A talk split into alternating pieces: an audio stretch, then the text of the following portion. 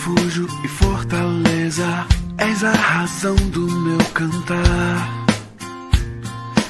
Rocha, abrigo em tempos de incerteza, minha esperança está em ti. Como vai, meu irmão? Minha irmã? Você, meu amigo? Hoje, 18 de maio de 2020, mais uma segunda-feira. E nós já estamos há 60 dias sem a oportunidade de nos encontrarmos presencialmente para cultuarmos a Deus.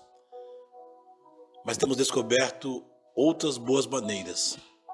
É óbvio, ela não substitui o presencial, mas nos ajuda a termos contato com os nossos irmãos, com os nossos familiares, com os nossos amigos e compartilhar a graça de Jesus e o amor dele por nós a cada dia.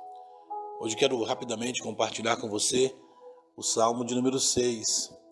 Obviamente nós não vamos trabalhar todo o texto, mas há algumas coisas importantes nesse texto que nós precisamos considerar.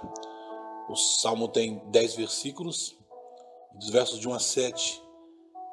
O autor do Salmo vai tratar uma questão muito importante, que é a questão do arrependimento. Temos buscado Deus muitas vezes e pedido a graça dele, a misericórdia dele, a salvação dele, os cuidados dele. E nesse salmo é como que o autor virasse uma chave para pensarmos em algo muito importante, que é o fato de, de reconhecermos os nossos pecados, de reconhecermos as nossas limitações.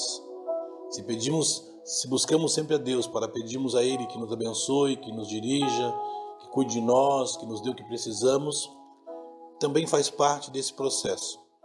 Pedir ao Senhor que sonde o nosso coração e tenha misericórdia de nós. Senhor, não me repreendas da tua ira, nem me castigues do teu furor. O salmista sabe que é, se Deus agisse conosco com ira e com furor, nós não subsistiríamos. O salmista diz: Senhor, tem compaixão de mim, porque sou fraco. Cura-me, Senhor, porque os meus ossos estão abalados. Meu ser está perturbado. Mas tu, Senhor, até quando?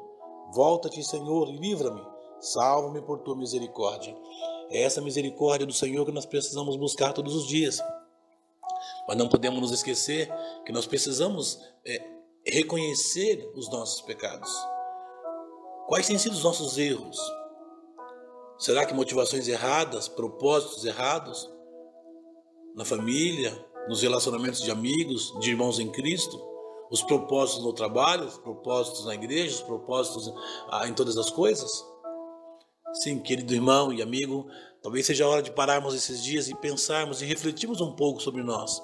Como podemos melhorar a nossa vida, como podemos é, reconhecer as nossas falhas e como isso seria bom para nós e para aqueles que estão também ao nosso derredor. Eles sendo abençoados com uma pessoa melhor.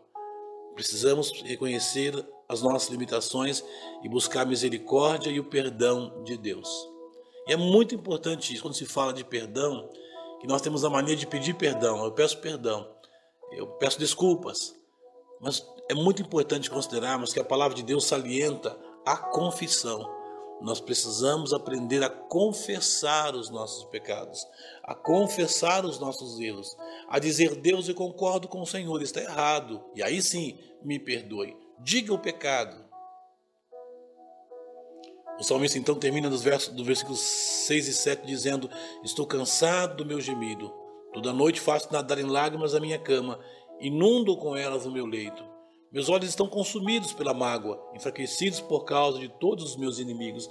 E então precisamos considerar esse fator que, como o nosso corpo, a nossa mente, o nosso coração, a nossa vida sofrem por conta de que nós não temos coragem de assumir os nossos erros, de assumir os nossos pecados, de dar nome a esses nossos problemas.